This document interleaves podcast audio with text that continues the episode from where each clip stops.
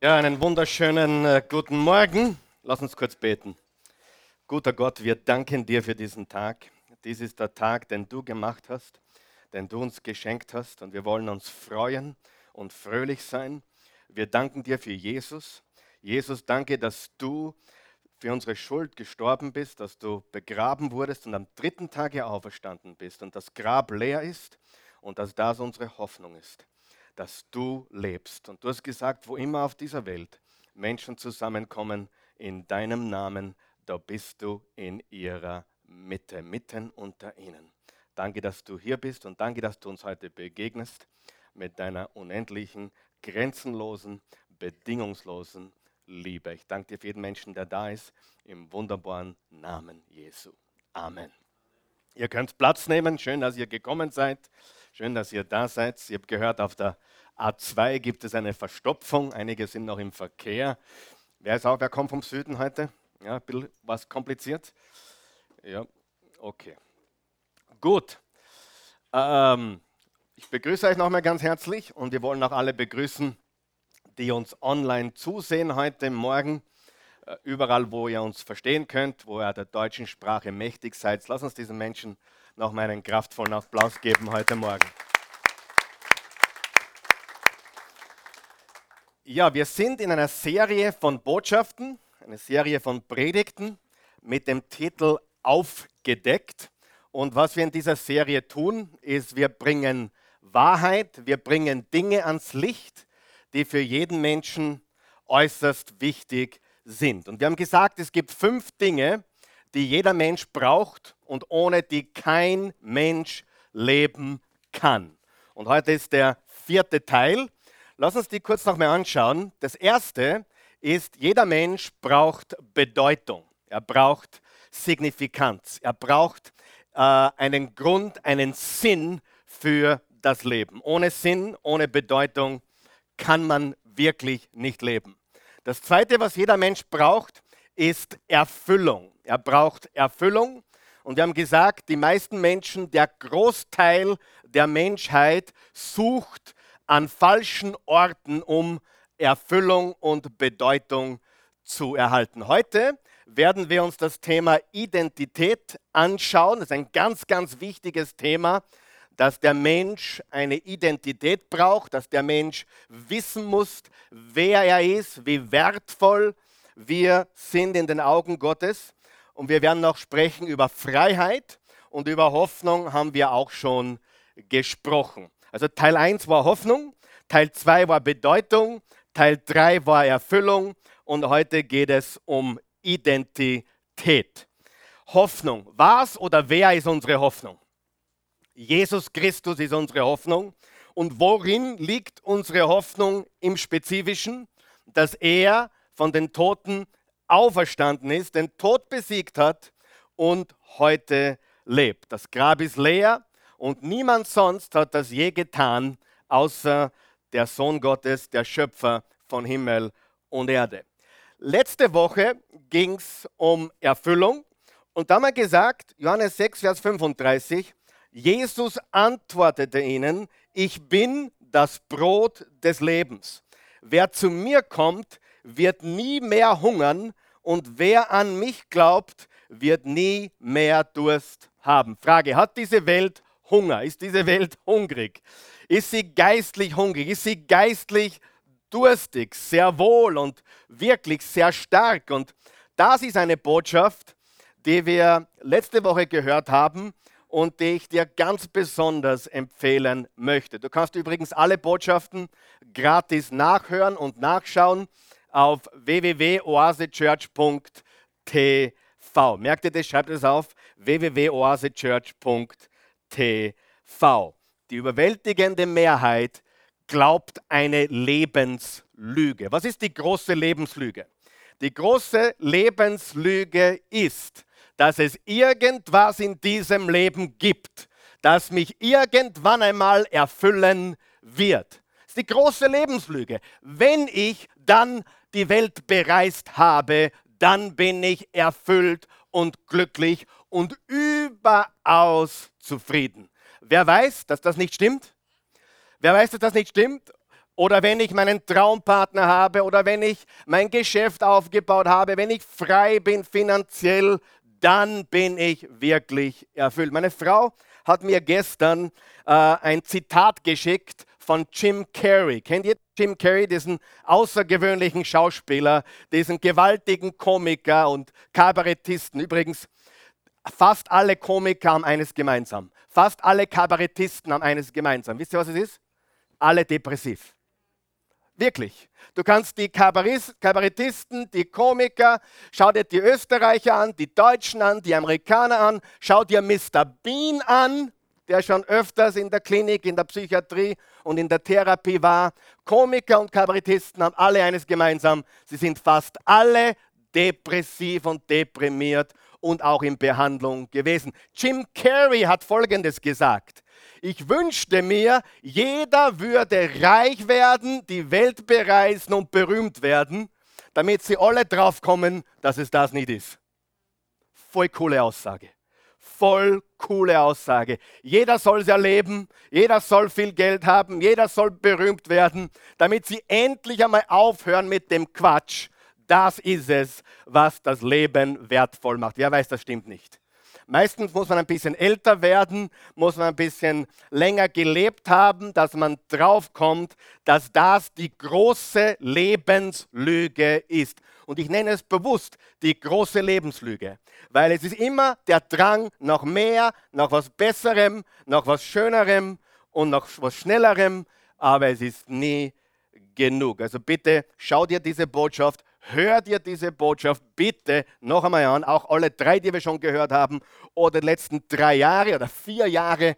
All die Botschaften, hunderte Botschaften findest du auf oasechurch.tv zu jedem beliebigen Thema. Heute geht es um das Thema Identität. Wie wichtig ist es, dass ein Mensch weiß, wer er oder wer sie ist? Ist das ganz wichtig? Das ist unendlich wichtig. Und ich habe über Identität nachgedacht. Und wenn ich über Identität nachdenke, äh, hat es für mich zwei ganz wesentliche Komponenten. Die erste Komponente der Identität ist zu wissen, wer man ist. Wer ist man? Wer bin ich? Wer bin ich? Das ist immer das Erste. Das hat zu tun mit dem Selbstbewusstsein, mit dem Selbstsinn, zu wissen, wer man ist.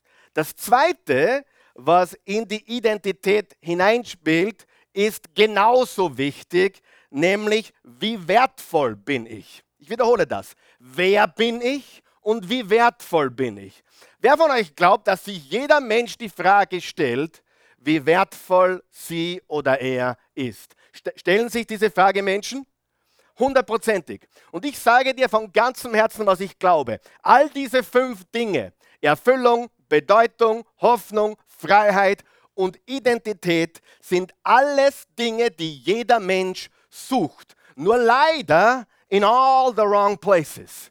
In all den falschen Plätzen suchen die Menschen nach Bedeutung, Erfüllung, Hoffnung, Freiheit und auch Identität. Und deswegen sind sie leer. Aber ich möchte das nochmal wiederholen. Wer bist du und wie wertvoll bist du?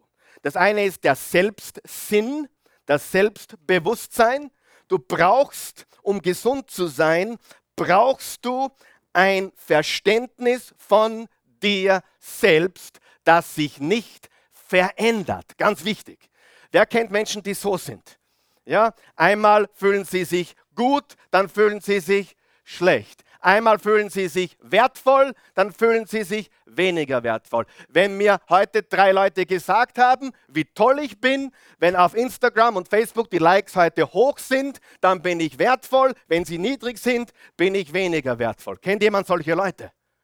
Und der Wert ist ständig abhängig von dem, was draußen passiert, was Menschen sagen, was die Medien vermitteln ob du die Liebe deines Lebens hast oder ob du gerade im Stich gelassen bist. Aber glaube mir, du brauchst eine Identität, die dauerhaft ist, die haltbar ist, die nicht vergeht, wenn sich Umstände verändern. Die bleibt, auch wenn sie dich verlassen hat oder er dich verlassen hat oder wenn du jemanden Geliebten verloren hast. Egal was passiert, diese diese Komponente deines Wertes muss eine Dauerhaftigkeit haben, eine St Stabilität haben. Und ich sage es dir gleich vorweg, das findest du in dieser Welt hundertprozentig nicht. Stimmt es? Ganz und gar nicht. Du kannst das nicht finden in dieser Welt, weil alles abhängig ist von dem, was andere sagen, meinen oder denken oder was du gerade erlebst und so weiter. Und dein Wert ist dein Wertsinn und wer du bist, ist dein Selbstsinn. Diese beiden Dinge machen unsere Identität aus. Und ich behaupte, dass nichts und niemand auf dieser Welt uns das geben kann. Und ich behaupte, dass die Bibel und das Wort Gottes die einzige Antwort ist auf diese Frage und dass Jesus Christus, das ist meine ganz große Behauptung, dass Jesus Christus der Einzige ist, der dir diese Identität geben kann, diese Hoffnung, diese Erfüllung, diese Freiheit und diese Bedeutung. Nichts und niemand kann dir das geben. Genauso heute mit der Identität. Ja, ganz, ganz sicher. Du kannst suchen, bis du blau bist im Gesicht. Und manchmal glaubst du, du hast es schon fast. Und wenn du jung bist, glaubst du, naja, ich habe ja noch nicht alles probiert und ich habe ja noch nicht alles erlebt und ich habe noch nicht alles gesehen. Und naja, da ist sicher noch irgendwas da draußen und dann habe ich es. es ist nicht wahr, es ist die große Lebenslüge. Lesen wir heute Johannes Evangelium Kapitel 10. Und da geht es um den guten Hirten. Und der gute Hirte ist Jesus. Und es steht hier folgendes im Johannesevangelium 10. Kapitel. Ich lese die ersten drei Verse und dann Verse 11 bis 15. Und die sind aufgedruckt auf deine Outline und auch hier vorne eingeblendet auf den Bildschirmen. Vers 1. Ich sage euch, wer nicht durch die Tür in den Schafstall hineingeht, sondern auf einem anderen Weg eindringt, der ist ein Dieb und ein Räuber. Der Hirte geht durch die Tür zu den Schafen. Ihm macht der Wächter auf und auf seine Stimme hören die Schafe. Er ruft die Schafe, die ihm gehören, einzeln beim Namen und führt sie hinaus. Vers 11. Ich bin der gute Hirte. Ein guter Hirte ist bereit, sein Leben für die Schafe herzugeben. Einer, der gar kein Hirte ist, sondern die Schafe nur gegen Bezahlung hütet, läuft davon, wenn er den Wolf kommen sieht und lässt die Schafe im Stich und der Wolf fällt über die Schafe her und jagt die Herde auseinander. Einen solchen Mann, dem die Schafe nicht selbst gehören, geht es eben nur um seinen Lohn. Die Schafe sind ihm gleichgültig. Ich bin der gute Hirte, sagt Jesus. Ich, sagt Jesus, kenne meine Schafe und meine Schafe kennen mich. Genauso wie der Vater mich kennt und ich den Vater kenne und ich gebe mein Leben für die Schafe her. Und das sind drei Dinge, die wir hier lernen. Das erste, was wir lernen, ist, wir sind Schafe. Wir sind Schafe, ja. Wenn es für mich ist, ich bin nicht da, gell? Nein, ich bin schon da, aber ich bin gerade beschäftigt. Wir sind Schafe. Und du denkst jetzt, ja, wir werden als Schafe bezeichnet und äh, das ist ja niedlich, das ist ja toll, dass Gott, dass Jesus uns als Schafe bezeichnet. Bitte verwirf diesen Gedanken. Das Schaf ist nichts, wo du drauf stolz sein könntest. Schafe sind dumme Viecher. Sie können sich nicht einmal selbst versorgen. Sie, wenn, sie, wenn du ihnen das Essen hingibst und was Falsches dabei ist, dann, dann essen sie das Falsche auch. Schafe sind nicht sehr gescheit, aber Jesus sagt, wir sind Schafe. Wer weiß im tiefsten Inneren, ohne Gott bist du aufgeschmissen, ohne einen Hirten bist du aufgeschmissen. Du bist ein Schaf und manche von uns sind Oberschafe und äh, das ist einfach die Art. Wir sind Schafe. Und das Zweite, was wir lernen, wir werden beim Namen gerufen. Schreibt ihr das auf? Wir werden beim Namen gerufen. Das heißt, der gute Hirte, in dem Fall Jesus, ruft uns beim Namen. Und das Dritte, was wir lernen, ist, wir sind erlöst. Also Schafe sind wir, wir sind hilflos, wir sind verloren, wir brauchen einen Hirten. Stimmt das oder stimmt das nicht? Wir sind vollkommen hilflos. Zweitens, unser Hirte ruft uns beim Namen. Du hast einen Namen. Er ruft dich beim Namen. Wir brauchen jemanden, der uns beim Namen ruft. Wer weiß, wie destruktiv unsere Worte sind? Wer weiß das? Wer weiß, wie destruktiv die falschen Spitznamen sind? Wer weiß das? Also als ich in der Schule war, mich haben es Kurzer genannt. Das war, weil ich so klein war. Aber ich war der Kurze. Und dann haben sie noch meinen Namen komplett verhaut und ich war der Pinsel. Ja, ich meine, ich bin nicht stolz darauf, aber ich habe einige Namen abbekommen, die nicht positiv waren. Und ganz ehrlich, ich war bis zur neunten Schulstufe, zwei, drei Mädchen waren kleiner als ich, aber ich war der Allerkleinste. Ja, und dann bin ich plötzlich, danke Jesus, bin ich äh, in einem Jahr 20 Zentimeter gewachsen. Ja, was bei dir nicht passiert ist, tut mir das leid. Ich bin Gott dankbar, dass es mir passiert ist.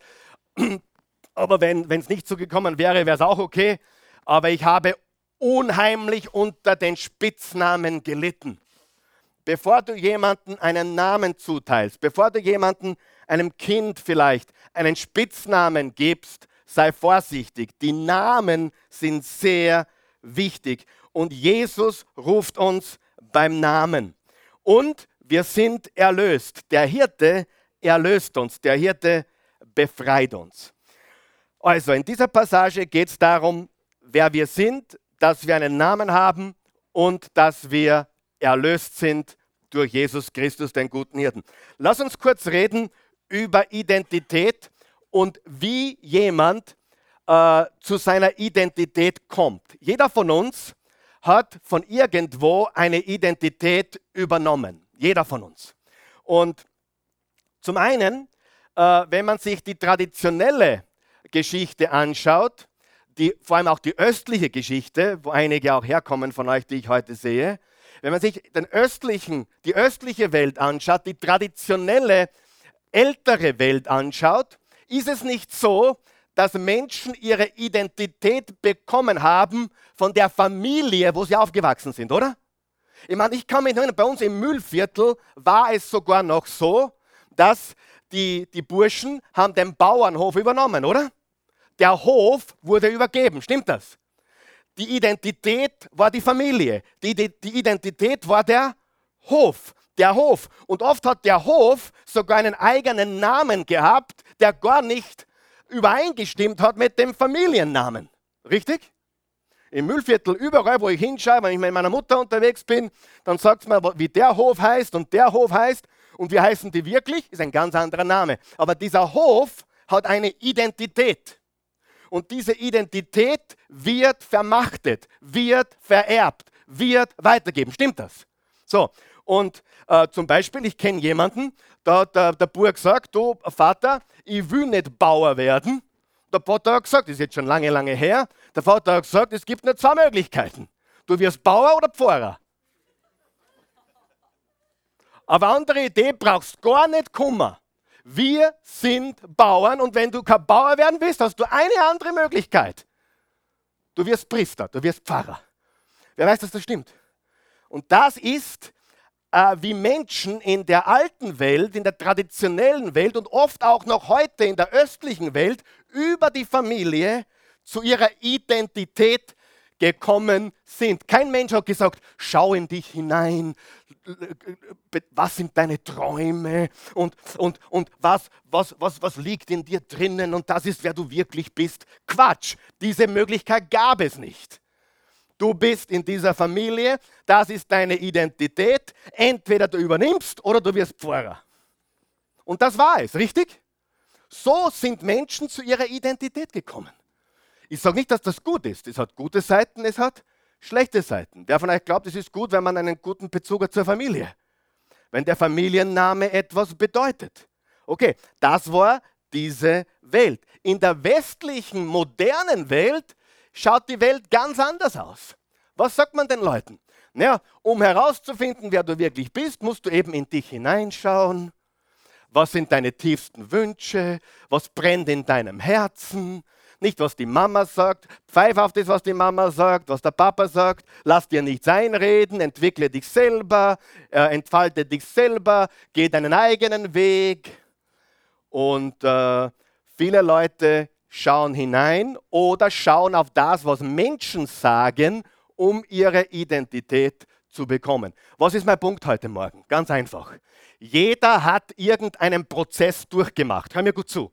Jeder hat irgendeinen Prozess durchgemacht, um zur Identität zu gelangen, die du heute hast. Entweder traditionell oder modern, Selbstausdruck, wo du gesagt hast, okay, ich bin meine Gefühle und so weiter. Warum? Und Gott habe ihn selig, hat sich Daniel Kübelböck über die, über, über ins Meer gestürzt. Hat jemand die Geschichte gelesen? Äh, äh dieser deutsche äh, Sänger, Schauspieler hat sich Damenkleider angezogen und hat sich in der Nähe vom Titanic-Untergang hat er sich versenkt. Der lebt nimmer. Der ist schon irgendwo. Entweder ganz unten oder irgendein. Warum? Warum? Weißt du, ganz einfach. Der Mensch wusste nicht, wer er ist. Der hat ein Identitätsproblem, richtig? Ein Identitätsproblem. In dich hineinzuschauen ist nicht die Lösung. Ja, in mich hineinzuschauen und sagen, ich, ich bin wütend auf die Welt, ich möchte alles zusammenhauen, ist nicht die Lösung. In mich hineinzuschauen, ich habe hab Gefühle für einen Mann, ich bin verheiratet mit einer Frau. Richtig? Ich habe übrigens keine Gefühle für einen Mann, nur damit das klar ist. Aber das ist, ich kann meine Identität nicht bestimmen, indem ich hineinblicke. Warum? Weil viele Dinge in uns widersprüchlich sind. Richtig? Widerspruch. Manche Dinge, äh, äh, da, da, da, fühlen wir so, manche Dinge fühlen wir so und zehn Jahre sp später fühlen wir wieder ganz anders. Mein Punkt ist der, egal wie du zu deiner Identität gelangt bist, egal ob über die Familie, ob über deine Tradition über, oder, oder über die Gesellschaft, die Medien, äh, oder egal wie du zu deiner Identität gelangt bist, hör mir gut zu, weder die eine Seite noch die andere Seite bringt es. Beide haben große Schwächen, sowohl die traditionelle Identitätsfindung über die Familie und was meine Eltern gemacht haben und was meine Eltern glauben, noch dieses selbstbestimmte, ich äh, schaue in mich hinein und schau mal, was, was in mir für Gefühle sind und und dann bin ich halt das, wonach ich mich fühle. Beides funktioniert nicht. Beides ist vergänglich, beides ist menschlich, beides führt Menschen zu einer Leere, zu einem Ende von sich selbst, zu Depressionen, im schlimmsten Fall dazu, dass Menschen sich ins, das Leben nehmen, nicht wissen, wer sie sind, obwohl sie eigentlich Erfolg erreicht haben. Dieser Daniel Kübelböck hat wahrscheinlich äh, vieles äh, in seinem Leben erreicht, was er als kleiner Bub nie erträumt hätte. Aber was ist die Lektion wiederum? Es reicht nicht. Ich weiß nicht, wer ich bin. Ich bin nicht erfüllt. Ich bin leer. Und äh, der Dieter Bohlen hat mir doch nicht so sehr geholfen. Ja? Das ist die Lektion, weil ein anderer Mensch wird dir nicht helfen. Ich kann dir nicht helfen. Kein Mensch kann dir helfen, Erfüllung zu erlangen. Die Christi ist nicht verantwortlich dafür, dass ich glücklich bin. Ist das klar? Wenn du sagst, na, ich brauche einen Mann, eine Frau und, und dann, keine Ahnung, wenn die Christi meine Identität wäre, also wir haben schon gelernt letztes Mal, sie ist nicht meine Erfüllung, sie ist nicht mein Sinn des Lebens, sie ist meine Frau. Und ich liebe sie. Und so hart es klingt, auch wenn sie nicht mehr wäre, ich bin weiter der, der ich bin. Richtig? Und es gibt so viele Menschen, die, die legen ihre ganze Identität in ihren Liebhaber oder ihre Geliebte, ihre Frau, ihren Mann, ihre Freundin. Das ist meine Identität. Äh, World Traveler oder was auch immer ihre Identität ist. Oder ich bin ein Millionär. Und dann ist das Geld plötzlich weg. Und ist der Mensch immer noch der gleiche oder ist er plötzlich ein Niemand? Seht, all diese Äußerlichkeiten haben ein Ende. Und ich bitte dich, Suche deine Identität nicht in deiner Familie, suche sie nicht in deiner Tradition, ich, ich, liebe Traditionen übrigens, suche sie nicht in der Gesellschaft, in den Medien, suche sie nicht irgendwo in dir drinnen. Du brauchst etwas, das dauerhaft ist, das haltbar ist, das ewig ist, das nicht vergeht, wenn die Welt zusammenbricht. Du bist, wer du bist. Amen. Das ist Identität. Ja, alles andere funktionieren. Das ist, warum Menschen ständig so sind, weil sie ihre Identität und ihren Selbstwert von Menschen beziehen, weil sie ihren Selbstwert von Umständen beziehen, weil sie ihren Selbstwert vom Konto beziehen oder vom Auto. Wie viele Menschen kenne ich, vor allem Männer, die ihren Wert von ihrem Auto her beziehen? Ja, das ist der Lamborghini-Fahrer. Das ist der Mercedes-Fahrer. Ja, ich bin ein Fiat-Fahrer. Halleluja. Und stolz bin ich drauf und ich brauche nichts anderes. Halleluja. Weil ein Auto, weißt du, ich habe hab ziemlich viele Autos durchprobiert und ich bin drauf gekommen, ah, ich bin genauso sexy mit dem Fiat. Und die Christi mir das gesagt. Ja, also wenn es die Christi sagt, ist es hundertprozentig wahr, oder? Ich meine ganz ehrlich, und was brauche ich dann irgendwas anderes, wenn der Fiat auch reicht? Okay, na gut. Äh, die Christi ist jetzt nicht glücklich mit mir, aber das macht nichts unsere Identität, woher nehmen wir sie? Okay? Blaise Pascal, der, der Mathematiker, der Physiker, der Philosoph, Blaise Pascal von ihm gehört im Physikunterricht, äh, hat gelebt von 1623 bis 1662. Nur 39 Jahre alt geworden. Pa, was kann man erreichen im Leben in 39 Jahren ohne Internet? Was kann man erreichen im Leben in, 39 Jahren ohne Internet? Der ist, mit, der ist acht Jahre früher gestorben, als ich heute bin. Und der hat Geschichte geschrieben. Als Physiker, als Mathematiker, als Philosoph. Schau, was er gesagt hat. Er hat gesagt, wir können Gott nur durch Jesus Christus kennen. Sie, diese Seite von Pascal kennen wenige. Ja? Jeder im Physikunterricht hat von ihm gehört, aber er war einer der hingegebensten Christus-Nachfolger der Geschichte. Er war ein Laie, aber er war ein Jesus-Liebhaber. Wer glaubt, wir brauchen mehr Menschen, die Laien sind und Jesus lieben und predigen? Ja? Sieh, wir brauchen weniger Pfarrer und Pastoren, wir brauchen mehr Menschen, die Jesus Christus lieben und ihn verkündigen. Ganz, ganz wichtig. Wir können Gott nur durch Jesus Christus kennen. Wir können auch uns selbst nur durch Jesus Christus kennen. Wir können Leben und Tod nur durch Jesus Christus kennen.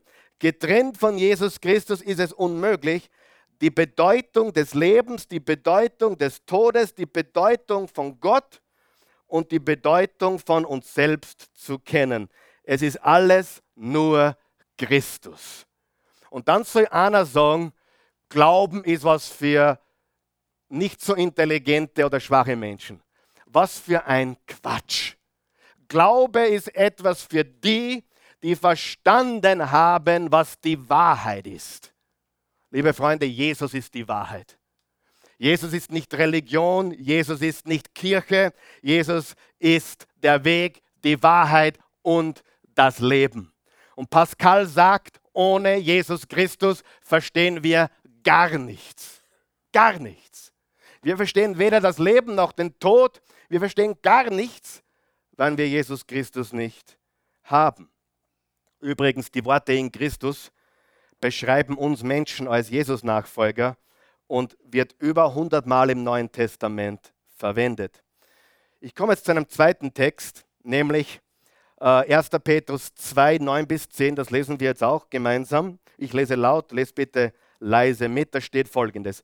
Ihr jedoch seid das von Gott erwählte Volk Ihr seid eine königliche Priesterschaft, eine heilige Nation, ein Volk, das ihm allein gehört und den Auftrag hat, seine großen Taten zu verkünden.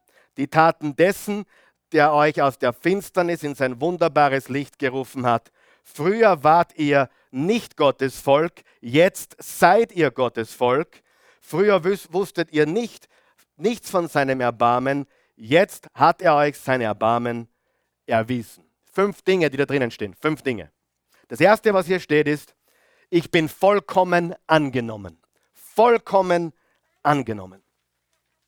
Wenn wir reden würden, egal mit wem ich mich unterhalten würde von euch, und wir würden äh, uns unterhalten über deine Verletzungen und deine Wunden im Leben. Hat jemand Verletzungen und Wunden im Leben? Dann haben diese Verletzungen und Wunden fast zur Gänze damit zu tun, dass wir Ablehnung erlebt haben. Hat schon jeder mal hier Ablehnung erlebt? Sieh? Einer der dunkelsten Zeiten in meinem Leben äh, als Teenager, ich, meine, ich dachte, die Welt geht unter, war, ich hatte, ich hatte die Vespa, ich hatte die richtige Sonnenbrille, ja, ähm, ich war sehr, sehr darauf bedacht, dass alles gut ausschaut. Ich habe eine Lederkrawatte, ja, weißes Hemd, kennt es jemand noch? Lederkrawatte. Und ich war einfach cool. Und die Claudia war meine erste Freundin und die hat mich stehen lassen. Halleluja. Ich habe große Ablehnung erlebt. Und der Roland, ihr Freund, ihr kennt die Geschichte eh schon, ja, Roland. Roland ist gefasst. Ja. aber danke, Roland. Roland, danke. Nichts gegen Roland. Roland ist ein schöner Name. Aber der war mein Tennispartner noch oben drauf. Mit dem habe ich einmal in der Woche Tennis gespielt. Und die Claudia hat mich abgelehnt. Wisst ihr warum? Sie war 1,73, war 1,48. Und der Name Kurz, Kurzer hat wieder eine ganz andere Bedeutung gehabt. Es war ein Chaos. Ich war abgelehnt, ich fühlte mich abgelehnt. Und die Wahrheit ist, wir suchen alle Akzeptanz. Hast du schon mal gefragt, warum Menschen dumme Sachen machen? Weil sie sich angenommen fühlen. Sie wollen sich angenommen fühlen. Sie wollen akzeptiert werden. Und darum tun sie komische Dinge. Und in diesem Vers, was wir gerade gelesen haben, steht, wir sind das von Gott erwählte Volk. Wenn du zu Christus gehörst, in Christus hat uns Gott erwählt. Beim Fußballspielen haben wir immer Mannschaften gemacht. Und ich war damals auch einer der jüngsten und kleinsten und da wurden wir vom Kapitän gewählt. Und ich habe mich immer gefreut, weil ich nicht der Letzte war, der übrig geblieben ist. Aber wir wurden gewählt. Die Wahrheit ist, Gott hat dich erwählt. Weißt du, jetzt, jetzt wird es ein bisschen theologisch. Ich bin ja mehr oder weniger ein Theologe. Ähm, würde mich nicht so bezeichnen, aber der Calvinismus. Der Calvinismus sagt, Gott hat schon im Voraus erwählt, wer, wer Christus finden wird und wer nicht. Also wer an ihn glauben wird und wer nicht. Und dann kommen Menschen zu mir, ja, wer weiß, ob ich überhaupt zu den Erwählten gehöre. Darf ich dir was sagen? Wenn du jetzt diese Botschaft hörst, ist das ein Beweis dafür, dass du erwählt bist. Warum würde dir Gott eine Botschaft zum Hören geben über Jesus Christus, und dann nicht wollen, dass du ihn annimmst als Herrn und Erlöser. Undenkbar, oder?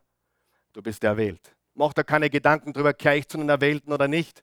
Du bist erwählt, weil Gott hat dazu geschaut, dass du zumindest einmal in deinem Leben gehört hast. Jesus Christus ist für deine Sünden gestorben.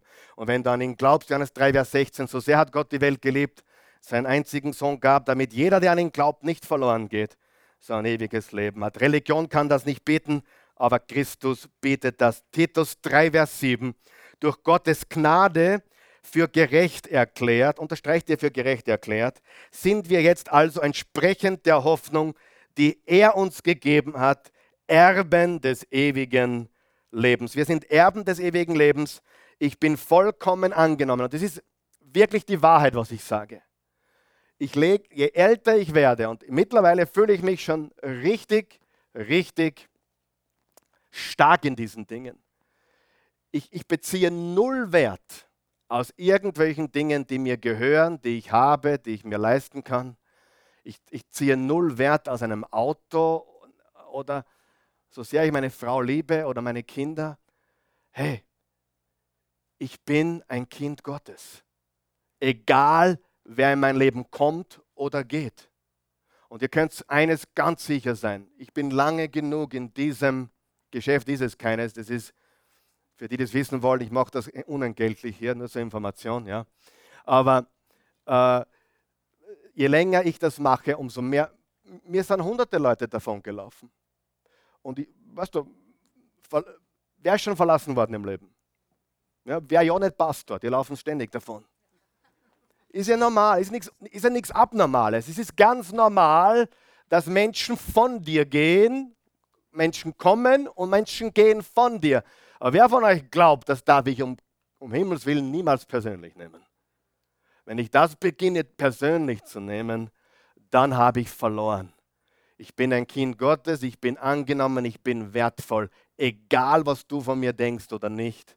Und das ist eine gewaltige Freiheit und eine gewaltige Sache. Ich bin vollkommen angenommen.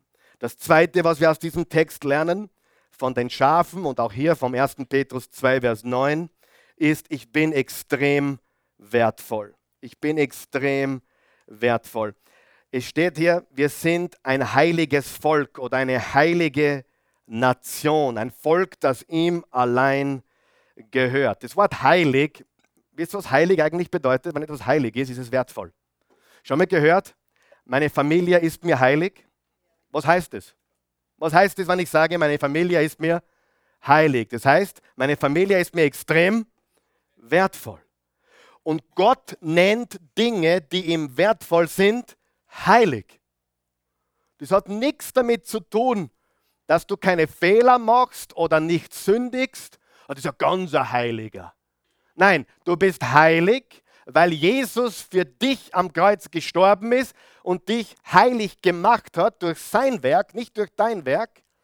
Und heilig heißt wertvoll. Was macht jemanden wertvoll oder was macht eine Sache wertvoll? Zwei Sachen. Wem gehört es? Macht es einen Unterschied, wem was gehört? Ja.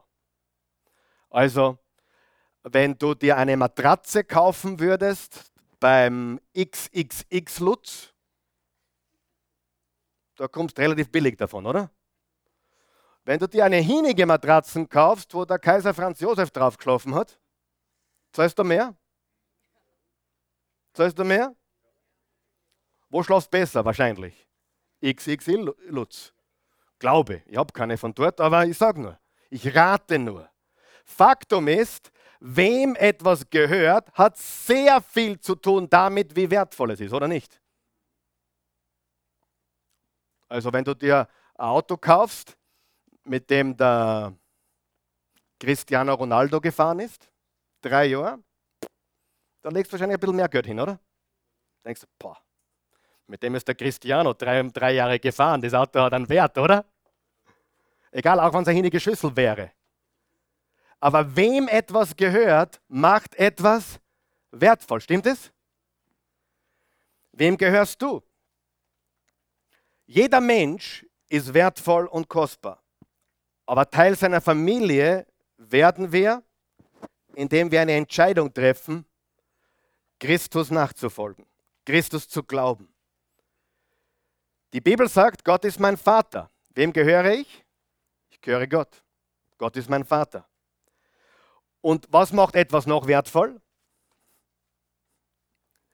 Gegenfrage. Wie viel ist dein Auto wert? Wie viel ist dein Auto wert? Darf ich das, darf ich das sagen? Nicht so viel, wie es glaubst. Wer, wer hat das schon mal schmerzhaft festgestellt? beim Eintauschen oder beim Verkaufen. Wie viel ist dein Auto wert? Nicht so viel, wie du glaubst. Ich kann dir genau, ohne zu wissen, was du fährst, kann ich dir auf den Cent genau jetzt sagen, was dein Auto wert ist. Wer will es wissen? Auf den Cent genau. Wer, wer möchte gerne wissen, was der Auto wert ist? Auf den Cent genau sage ich es dir, okay? Das, was der höchste Bieter wert ist zu bezahlen. Nicht mehr, nicht weniger. Jeder Immobilienfachmann oder Verkäufer weiß das. Das Haus ist so viel wert, hey, wenn es schon ein Jahr da steht und du willst 300.000 dafür und ein Jahr lang hat es niemand angeschaut, dann ist es leider keine 300.000 wert. Richtig? Was ist das wert, was du fährst, wo du wohnst, was ist mein Hemd wert? Was sind meine Schuhe? Meine Schuhe sind ausklatscht, die sind mehr viel wert. Wäre ich Michael Jordan, das wären meine Basketballschuhe, könnte ich wahrscheinlich 7.000 bis 10.000 Euro dafür verlangen. Locker. Oder?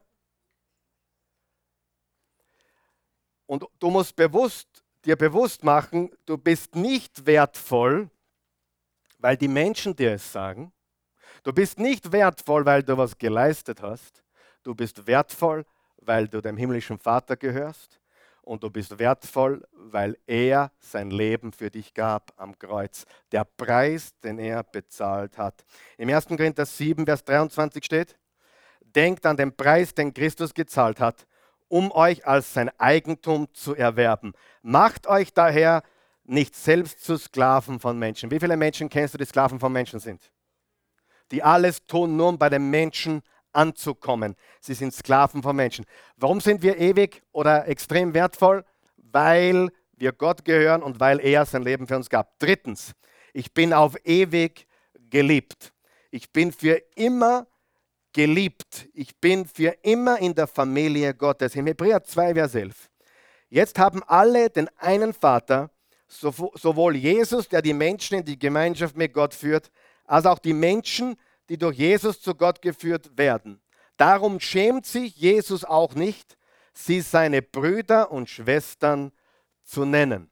Wie nennt Jesus uns? Brüder und Schwestern. Wenn du von hier abtrittst und Jesus vor dir steht, das Erste, was er sagen wird, ist, hey Bro, hallo Bruder oder Sis, Sister, Schwester. Er ist unser Bruder, er ist unsere Schwester. Zwei Eigenschaften bezüglich Gottes Liebe. Erstens bedingungslos und zweitens endlos. Bedingungslos und endlos. Sind wir als Menschen in unserer Liebe bedingungslos? Selten. Wir probieren es. Ich, ich meine, ich bilde mir ein, meine Frau bedingungslos zu lieben, aber eigentlich ist das nicht die Wahrheit. Hast du schon mal gehört, ich liebe dich weil, weil du so schön bist. Oder ich liebe dich, wenn. Darf ich dir die knallharte Wahrheit sagen? Es hat mit Liebe gar nichts zu tun. Wahre Liebe, jetzt hör mir ganz gut zu, um wahre Liebe zu verstehen. Wahre Liebe ist eine Liebe trotzdem. Das, was du gerade gemacht hast, gefällt mir gar nicht. Aber Liebe ist trotzdem. Sag mal trotzdem. Das ist Liebe. Liebe, weil du, weil du das getan hast, weil du mir Blumen gebracht hast, weil du so schön bist. Wer von euch weiß, die Blumen welken uns Gesicht auch. Ja. Und sogar mein Bart wird grau. Und wenn die Christin hin und wieder färbt, ist er grau. Jetzt habe ich ein Geheimnis verraten. Scheibenhonig. Ja? Aber Liebe ist immer trotzdem. Ohne trotzdem ist es keine Liebe. Liebe ist nicht wenn und weil, sondern Gott liebt uns, weil er die Liebe ist. Viertens, und bitte jetzt nicht meine Grammatik korrigieren, das ist mir jetzt wirklich egal. Ich bin vollkommen vergeben. Ich bin vollkommen vergeben. Ich habe absichtlich ich bin geschrieben, weil andere, alle anderen fünf, vier Punkte auch ich bin sind. Ich weiß, dass es eigentlich heißt, mir wurde vollkommen vergeben oder mir ist vollkommen vergeben, aber ich bin vollkommen vergeben. Römer 8, Vers 1. Müssen wir denn nun noch damit rechnen, verurteilt zu werden? Nein, für die, die mit Jesus Christus verbunden sind, gibt es keine Verurteilung mehr. Stopp. Weißt du, dass es nichts auf diesem Erdboden gibt, keine Religion auf der ganzen Welt, wo Menschen sich sicher sind, dass Gott für sie ist, dass Gott sie liebt und dass sie in den Himmel kommen. Es gibt keine Religion. Weder der Islam noch der Buddhismus. Es gibt nichts. Nicht die Je Zeugen Jehovas wissen es nicht. Die Mormonen wissen es nicht. Sie wissen nicht, wie sie wirklich mit Gott stehen. Wer will wissen, wie er mit Gott steht? Du bist gerecht gesprochen, du bist angenommen, du bist extrem geliebt, du bist extrem wertvoll, ewig geliebt und du bist vollkommen vergeben. Römer 8, Vers 1, es gibt keine Verurteilung mehr für die, welche zu Christus gehören. Warum wurde uns alles vergeben? Weil Gott ein Vergeber ist. Was sollten wir tun, wenn Menschen uns Unrecht tun? Vergeben. Warum? Weil unser Vater ist ein Vergeber. Ich bin vollkommen vergeben. Es gibt keine Verurteilung mehr. Schau Sie mir, Jesaja 43, Vers 25 steht. und trotzdem, ich werde euch alles vergeben. Wie viel? Um meinetwillen. Ich werde all eure Vergehen für immer vergessen. Interessant ist, dass dieser Vers im Alten Testament ist. Und manchmal denken ja Leute, im Alten Testament war Gott hart. Darf ich dir was sagen? Gott war immer ein Vergeber. Im Alten Testament wie im Neuen Testament. Er ist ein Vergeber, weil es seine Natur ist zu vergeben. Weißt du, dass du nichts tun kannst, dass Gott dich weniger liebt? Und weißt du, dass du nichts tun kannst, dass Gott dich mehr liebt? Und weißt du, dass Gott dich nicht weniger liebt wie mich und mich nicht weniger liebt wie dich? Er liebt uns alle gleich. In Christus sind wir seine Kinder. Und lesen wir den Vers noch einmal. Ich werde, und trotzdem, ich liebe das Wort, trotzdem, ich werde euch alles vergeben, um meinetwillen. Um meinetwillen, nicht um euretwillen, nicht weil ihr so brav wart, nicht weil ihr so gut wart, um meinetwillen, ich werde all eure Vergehen für immer vergessen. Christus ist für meine Sünden gestorben. Wiederholen wir kurz, bevor wir zum letzten Punkt kommen. Erstens, ich bin vollkommen angenommen. Zweitens, ich bin extrem wertvoll. Drittens, ich bin ewig geliebt. Und viertens, ich bin vollkommen vergeben. Das ist eigentlich der Kern der christlichen Botschaft. Vergebung durch das Kreuz, auf dem Jesus für uns starb. Fünftens, ich bin ein königlicher Botschafter. Es steht im zweiten Petrus, äh, im ersten Petrus, den wir gelesen haben, steht, ihr seid eine königliche Priesterschaft. Wir sind königliche Botschafter. Ich bin ein Botschafter Christi. Ich bin ein Botschafter Jesu. Ich bin ein Botschafter Jesu. Ich bin ein Repräsentant Jesu auf dieser Erde. Im 2. Korinther 5, Vers 20 steht, wir sind Botschafter Christi und Gott gebraucht uns, um durch uns zu sprechen. Wir sind die königliche Priesterschaft. Wie viele Priester gibt es heute unter uns? Wenn du an Jesus glaubst, bist du ein Priester. Was? Ich? Ja, du. Du bist ein Priester. Was heißt Priester? Du hast Zugang zu Gott. Du hast direkten Zugang zu Gott. Du bist ein Priester. Du hast Zugang zu seinem Thron der Gnade. Und du bist sein Repräsentant. Wer glaubt, bei dir am Arbeitsplatz braucht es ein paar Priester, die Jesus repräsentieren? Du bist einer. Du bist ein Repräsentant Jesu. Und meine Frage an dich heute ist, wem gehörst du? Wem gehörst du? Wenn du an Jesus Christus glaubst, dann gehörst du zur Familie Gottes. Du bist ein Kind Gottes. Und eine ganz wichtige Frage ist, wem hörst du zu? Wer gibt dir deine Identität? Wer nennt dich beim Namen? Er ist der gute Hirte und er nennt dich beim Namen und dein Name ist in Christus. Du gehörst zu Christus. Du bist ein Kind Gottes. Wem hörst du zu? Wer gibt dir deine Identität? Wer nennt dich beim Namen? Lass uns kurz wiederholen. In Jesus sind wir vollkommen angenommen. Wir sind extrem wertvoll, hört mal ein bisschen. Wir sind ewig geliebt wir sind vollkommen vergeben und wir sind königliche Botschafter. Er ist der König der Könige. Wir sind die Königskinder. Und lass mich, lass mich dir eines sagen. Du bist vielleicht die einzige Bibel, die, die manche Menschen jemals lesen werden. Wenn du am Arbeitsplatz bist, im Freundeskreis, diese Menschen werden wahrscheinlich nie eine Bibel aufschlagen, aber sie werden dich lesen.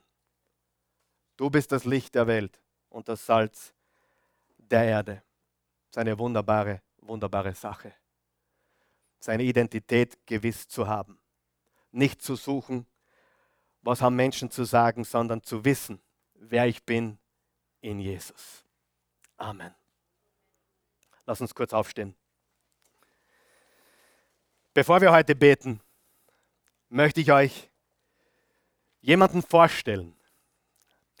Einige haben die Martha äh, gesehen. Sie war oft hier oder sie war äh, über die Jahre des Öfteren da. Martha Kostoritz. Und äh, das ist die Mama von der Linda, die hier in der ersten Reihe steht. Die Mama von der Linda. Wer von euch kennt die Linda vom Singen? Und, und äh, sie hat einen, einen Lieblingsschwiegersohn, den Guy. Der ist da hinten, den sie sehr, sehr geliebt hat und ge geschätzt hat. Und äh, die Martha ist die Oma von der Deborah und dem Mathieu. Und vor, vor wenigen Wochen, ich glaube es war der Montag, der, wann haben wir die Abschiedsfeier gehabt? Ist schon so lange her, mal die Zeit vergeht. Am 27. August haben wir eine Abschiedsfeier gehabt. Wir haben in Tulnerbach am Friedhof in der Kapelle haben wir ein, ja, es war eigentlich ein Abschiedsfest. Es war Trauer da natürlich, aber es war auch eine Freude da. Und der Mathieu hat, äh, der Enkelsohn hat wunderbare Worte gefunden, hat aus ihrer Bibel vorgelesen. Ich habe ein paar Worte sagen dürfen und vor allem auch das Evangelium verkündigen dürfen, was Jesus für uns getan hat. Und das Interessante ist, dass die Martha erst sehr spät, also vor circa sechs, sechs bis sieben Jahren, zu einem lebendigen Glauben an Jesus gekommen ist. Und soweit mir das bekannt ist, ihr könnt mich korrigieren, sie hat den lebendigen Jesus hier kennengelernt. Hier in diesen Räumen, hier in der Oase. Und äh, das ist natürlich etwas, was für uns eine coole Geschichte ist, oder? Dass Menschen hier Jesus kennenlernen. Und viele von euch haben Jesus hier kennengelernt. Ich würde jetzt keine Handzeichen, ja, da zeigt jemand freiwillig auf da hinten. Viele hier haben Jesus hier kennengelernt. Und es war mir eine richtige Ehre, äh, die Worte für die Martha zu finden. Sie, sie ist äh, knapp 70 Jahre geworden. Das ist jetzt nicht besonders alt, aber sie hat ein, ein reiches Leben gehabt, ein, ein, ein, ein, Leben, ein erfülltes Leben, würde ich sagen.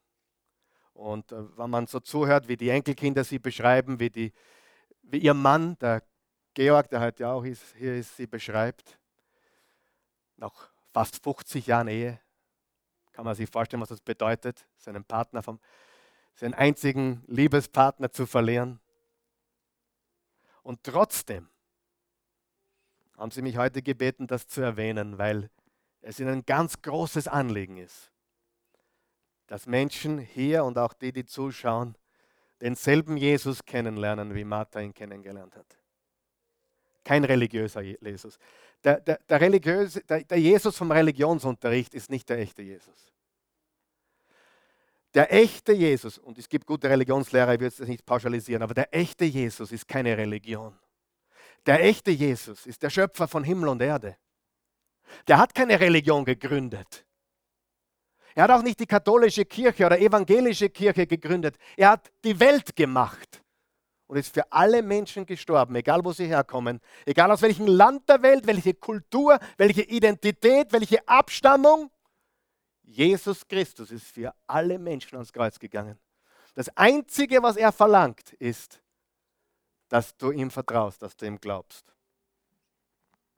Und das ist so konträr zu allen Religionen, because in jeder Religion musst du was tun. Und was ist, wenn ich dir sage, der echte Jesus sagt, hör auf zu tun und beginn mir zu glauben. Hör auf zu tun und zu leisten und zu beweisen oder zu versuchen, was zu verdienen und komm zum Kreuz und sag, Jesus, danke, dass du für mich gestorben bist. Die letzten sechs Jahre hat die Martha die Oase, auch wenn sie nicht hier war, jeden Sonntag verfolgt. Jeden Sonntag. Also wenn sie eine Chance hatte. So wurde mir das erzählt. Und äh, in letzten Zeit konnte sie natürlich nicht mehr so. Aber die Deborah musste jeden Sonntag, weil die wohnen nebeneinander, musste sie rübergehen und ihr den Computer aufdrehen. Oase Time. Jeden Sonntag. Deborah, komm, schreib mir den Computer ein. Und der Mathieu hat ja aus der Bibel gelesen. Es ist nie zu spät. Und es wäre, glaube ich, töricht, das jetzt gehört zu haben und zu sagen, Jesus, ich brauche dich nicht. Ich glaube, das wäre töricht. Und ich möchte dir sagen, Martha ist im Himmel bei Jesus. So wie alle, die vor ihr gestorben sind in Christus, wie wir es heute gelernt haben, in Christus. Menschen, die diese Botschaft glauben, nicht Religion, sondern die diese Botschaft, das Wort Gottes, die Bibel glauben, in Christus sind. Die Bibel sagt im 2. Korinther 5, Vers 7, Abwesenheit vom Körper. Wir verlassen unseren Körper, ist gegenwärtig zu sein bei unserem Herrn Jesus. Es gibt nichts, was dem irgendwie das Wasser reichen könnte. Religion knechtet Menschen. Freunde, Religion ist Knechtschaft weil du nie weißt, bin ich gut genug für Gott. Und deswegen hat Jesus gesagt, hör auf, vertrau, glaube mir. Halleluja. Lass uns beten. Guter Gott, wir danken dir für die Martha und wir danken dir für ihr Leben. Wir danken dir dafür, dass du oh, sie zu dir gebracht hast, dass sie dich gefunden hat.